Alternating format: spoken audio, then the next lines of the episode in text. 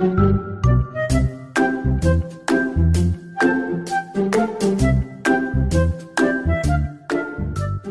大家好，我是周周医师，欢迎来到整间 Espresso。大家好，我是代理主持人乐乐。为什么是代理主持人呢？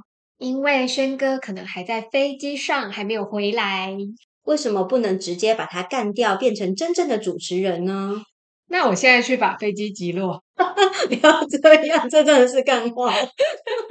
好，我们今天要聊的是什么主题呢？就是几乎每个女生都有的烦恼——经痛。好的，我们要怎么样看待经痛呢？首先，我们可以用时间轴去分。大家女生呢，可以想想你在月经的什么时期是最不舒服的，可以把它分成前、中、后。第一种前段比较不舒服的，月经来之前、见红之前，或是见红的前面一两天，你是最不舒服的。等到你大部分的经血都排出之后，你就觉得啊，松了一口气。这样子的经痛呢，通常是循环比较不好、偏瘀滞实症的经痛。第二种情况，如果是在月经中期，就是你在量最多的时候，你觉得最不舒服，这样通常都是子宫本身有一些问题，比如说你有子宫肌瘤、子宫内膜异位症，或是子宫附近的支持系统是比较虚弱的人。第三种呢，就是在月经来的后期或是结束之后，你觉得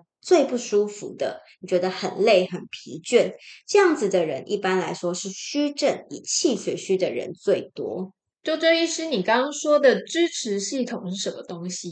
子宫不是直接放在我们肚子的正中间，子宫呢是一个肉做的一个器官，然后它大概拳头大小，然后藏在我们的骨盆腔的中间。这时候呢，它有很多支持系统，很多韧带，不管它是一条的，还是一束的，还是薄薄的一片，把它包裹悬吊在我们的骨盆腔里面。有没有看过空中瑜伽？有，就像那块布一样，把你缠缠缠缠，然后把你挂在空中这样子。所以严格来说，经痛不是子宫在痛，因为子宫这种内脏器官是没有痛觉的，它是收缩的时候去牵引这些韧带，然后这些牵引的疼痛传递到你的骨盆腔，或者是你的腰上啊、你的肚子上面的腹壁的系统，所以你感到疼痛。这样的话，经痛到底要怎么改善呢？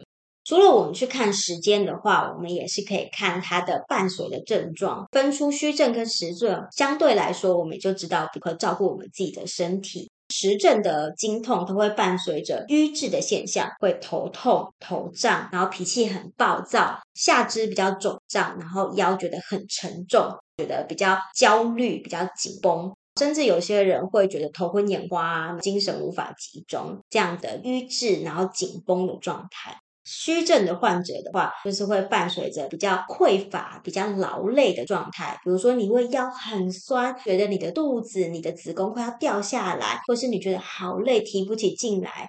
他也会头晕、头痛，他不是那种肿胀的头痛，而是那种眼前一黑、非常劳累的疼痛。所以这样子的经痛，我们把它分成虚跟实症，那这样我们就有相对应的解决的方法。来讲一下缓解痛经的技巧的通则。第一个是热敷，第二个是运动，这两个都会让自己的身体比较健康，腹壁比较强壮，循环比较好。热敷有一个小技巧。除了热敷肚子之外，其实热敷腰也是非常的有用的。在腰椎的后面，尤其是靠近尾椎的地方，有很多韧带。这个时候，如果热敷腰跟尾椎的时候，其实这个热可以通过韧带去缓解子宫，让子宫的循环是比较好的。这样子经挛痛就可以大幅的减少。